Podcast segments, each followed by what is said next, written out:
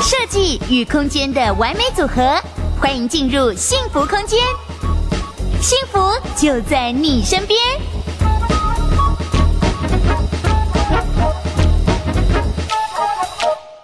嗨，欢迎大家来到幸福大直播，我是 ET Today 房产云副总编詹哥，在我左边的是全球居总监秉承。我们今天要来聊什么？我们今天要来聊 二零二二的房产走势。上半年的时候，因为五月疫情爆发，然后几乎整个交易都陷入停顿。那不止说大家不敢出来看房，连比如说房仲啊、代销啊，他们自己都觉得说，呃，这时间我不敢接客，尽量避免人与人的连接。所以很多案子啊，或者是中古屋，他们几乎交易都是挂单。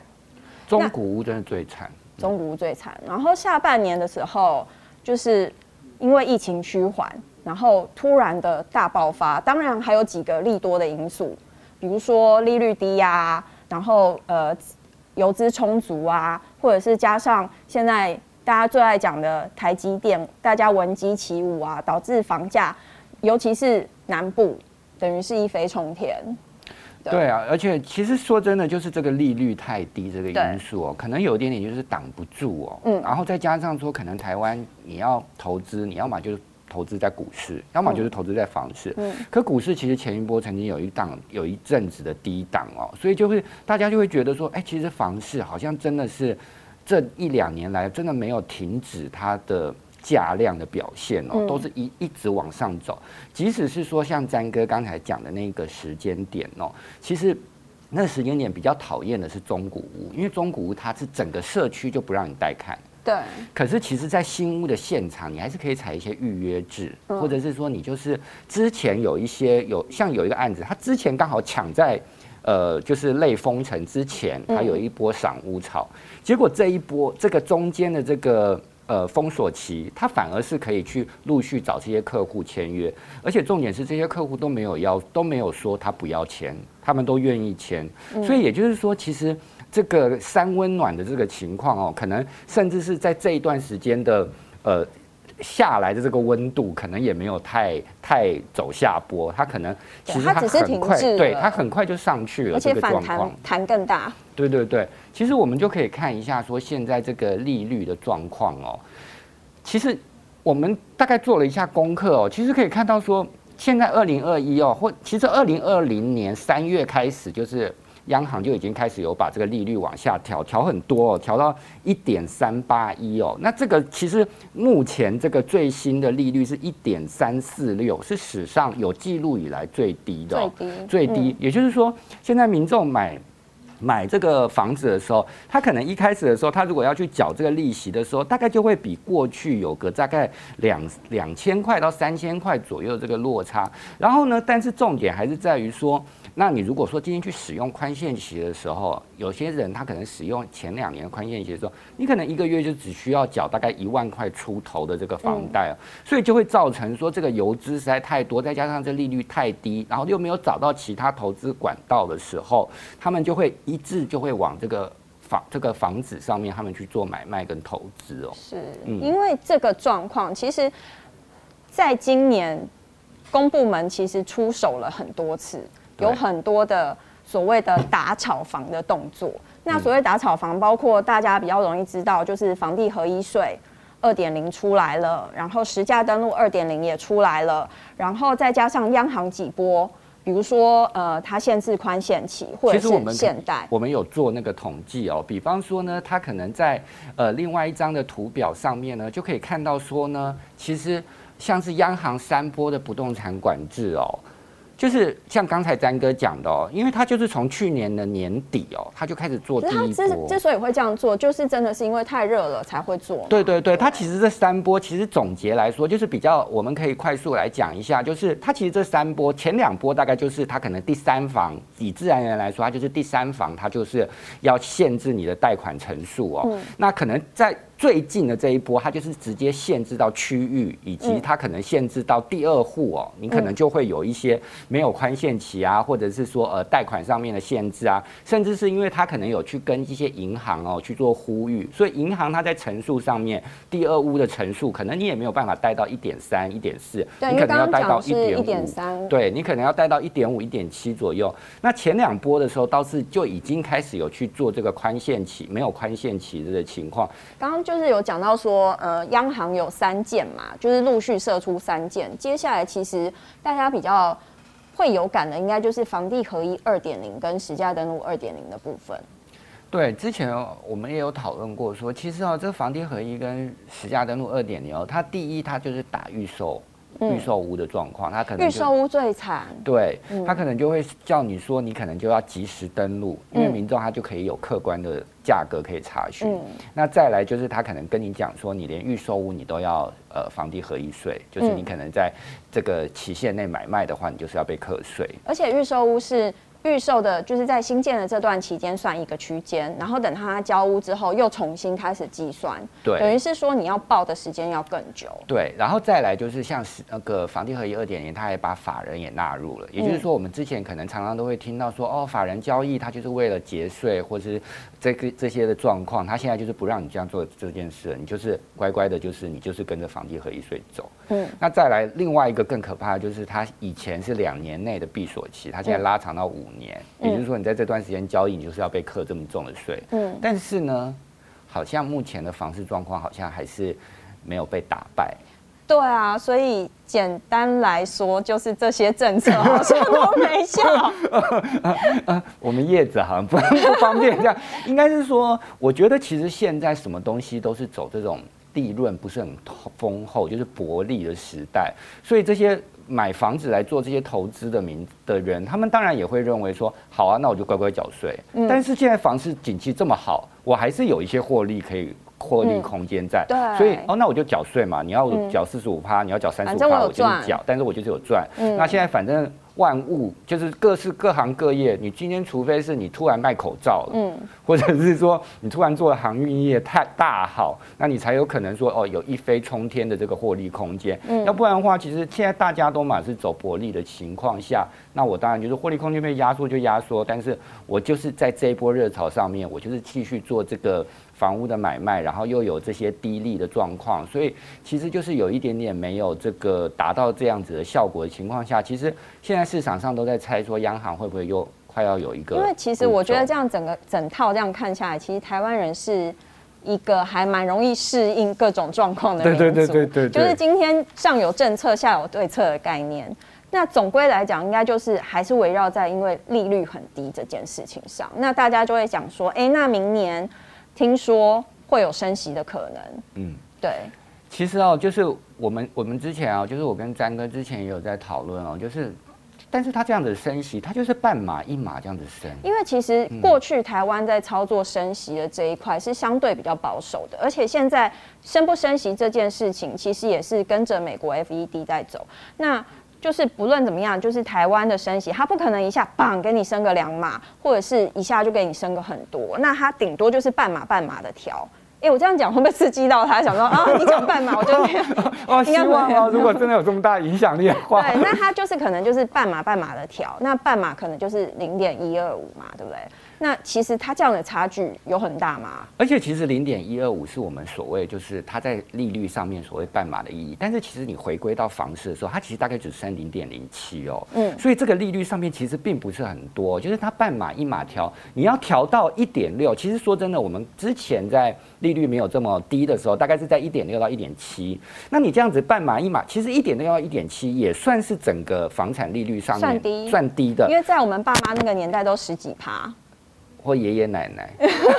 想把自己年龄压小，然后呢，就是总之就是，如果说你今天这样半马一马升，其实半马真的没有多少。我们之前有算过，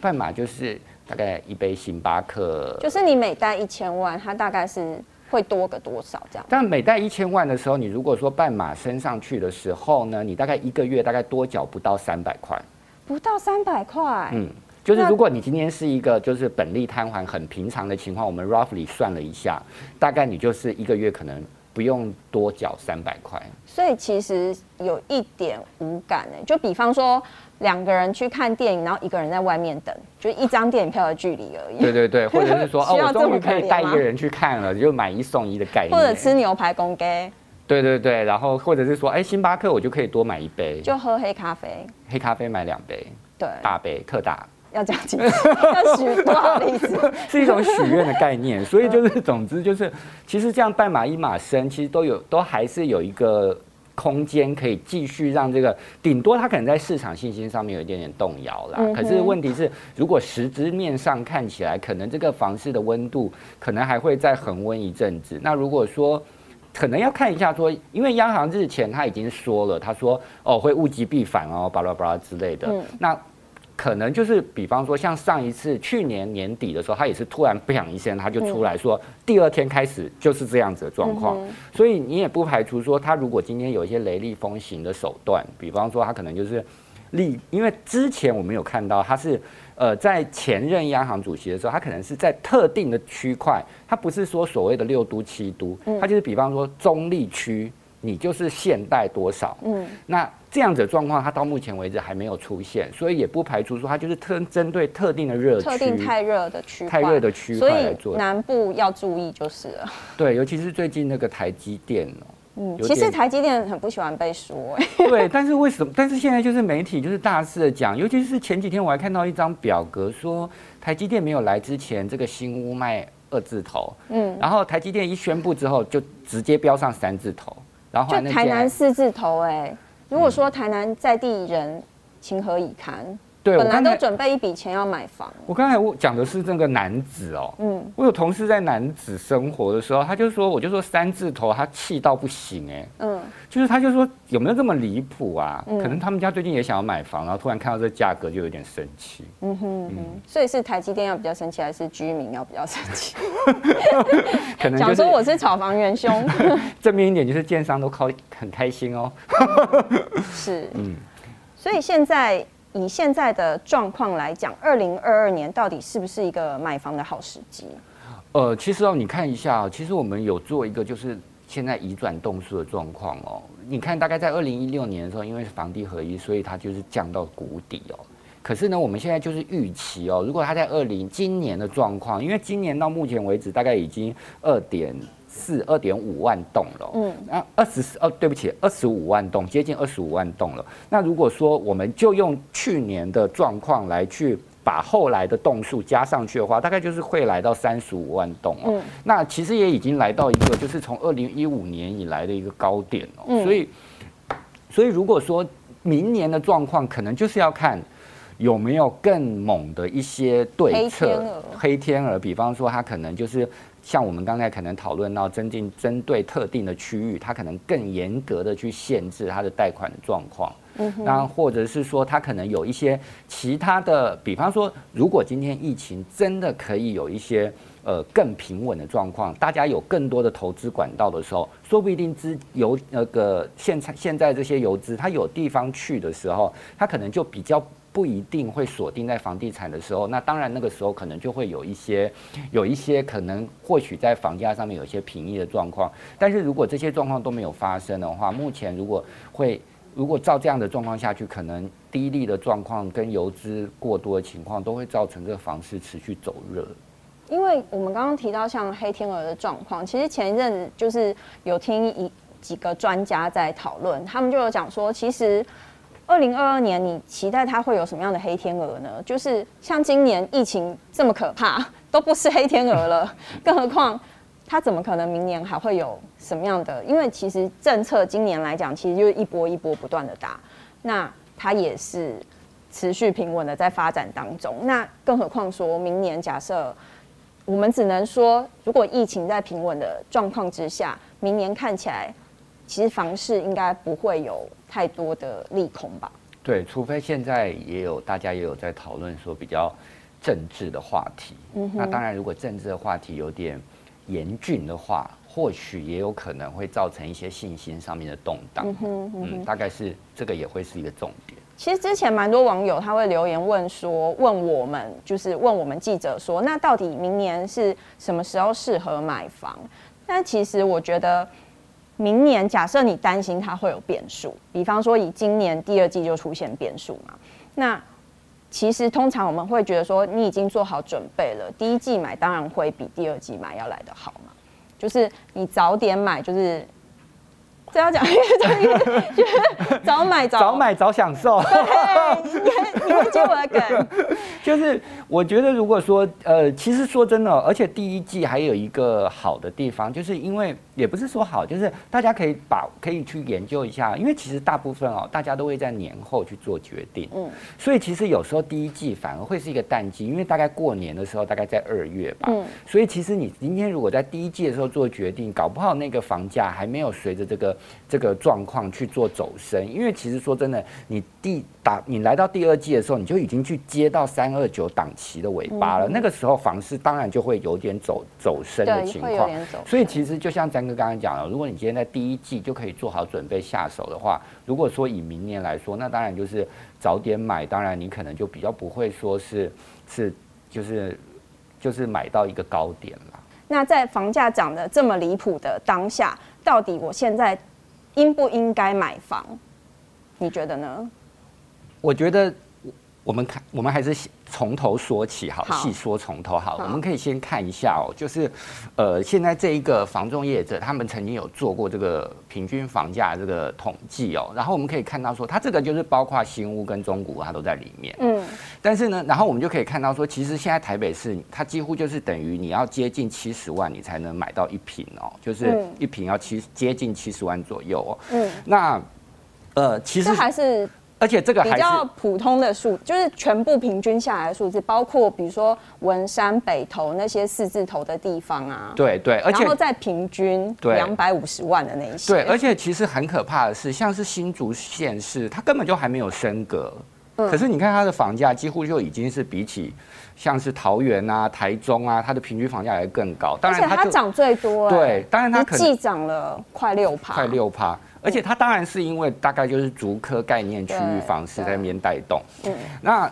其实我们从这个数据来看，还有一个很可怕的事情是，其实它因为它是都呃统统一来说，就是弄罪弄罪会来讲，那 弄罪 弄罪会，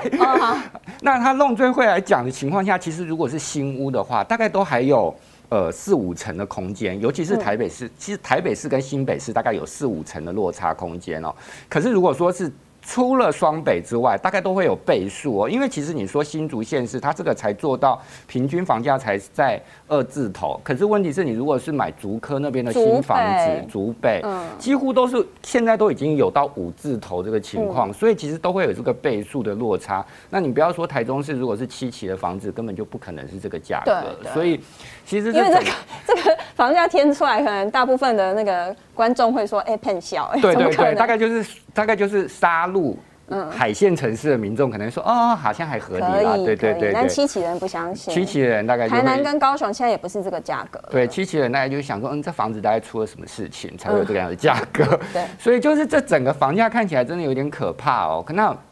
那到底我们是不是可以买房抗通膨这件事哦？其实我们可以看一下，其实现在物价指数上面哦，我们在另外一张表格上面可以看到说，像是。物价指数方面的时候，其实我们可以看到说，它去年这两，这是近两年这个这个物价指数的变化。它其实去年的时候有一波在低档，然后今年有一波在高档。但是我们这两年其实房价都一直在涨，根本就是所谓，因为大家所谓的呃买房抗通膨，就会认为说，是不是我看到这个物价一直上涨，所以我就赶快去买房。但现在这情况有点不太一样，因为。台湾人嘛，总是会有一些说，哎，我就是有土私有财这种传统概念，嗯，或者是说大家预期心里就会觉得，哇，钱越来越薄了，可是大家薪水又都没有涨，所以是不是就去买房了？哎，詹哥，你觉得呢？我觉得你说买房吗？对，你觉得买房抗通膨这件事情，就是因为我们刚才其实看到那个房价哦，其实那个房价是最近的，可是如果说在。大概在二零一六、二零一七那个时候，大概有一些像是房地合一税这种利空。嗯、那个时候，其实台北市的房价大概在六十，嗯，也就是说，它大概涨幅大概就是从六十涨到大概接近七十，大概超过一成，大概一成做一成以上，一成到一成。二零一六跟二零一七年的时候，算是房地产比较低档的对时段，对。那那个时段就是几乎说实在，大家也不敢买房。对，然后大家，然后结果现在看，现在因为其实我觉得买房的人他有一个心态，他会觉得可能在低档的时候他不敢买，他会觉得应该还有更低档。那现在在冲的时候也不敢买，会觉得房价应该会泡沫化，我等它回档的时候再买。所以就是结果逐步就是买不到，高不成低不就。然后呢，就是。我会觉得说，但是呢，因为这个房价的涨涨幅实在有点惊人哦。嗯、其实你说物价的涨幅，我们大大致上大家都会说，哦，越来越买钱越来越薄啊之类的。其实有一个数据也可以拿来参考，是欧阿米耍数据嘛？欧阿米耍数据 啊，我想讲大麦克数据。大麦克其实在大概二零一六、二零一七，你去看它的 menu 的时候，大概是在六十九块左右。嗯、可是现在大概就已经涨到。超过七十块了，你是每个月都去登记它，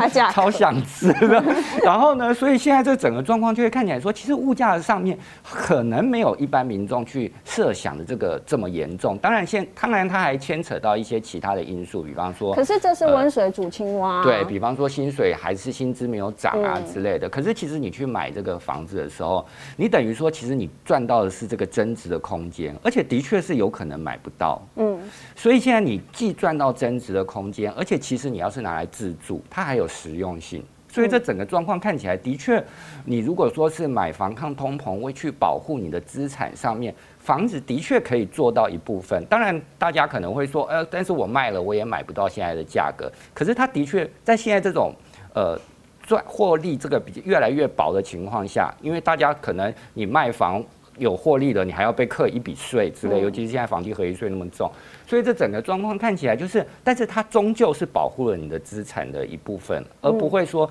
造成说你的钱全部都被吃掉。像现在你如果存定存，几乎是不太可能说有这个获利的空间，因为你可能利息根本就比不上你现在物价的涨幅。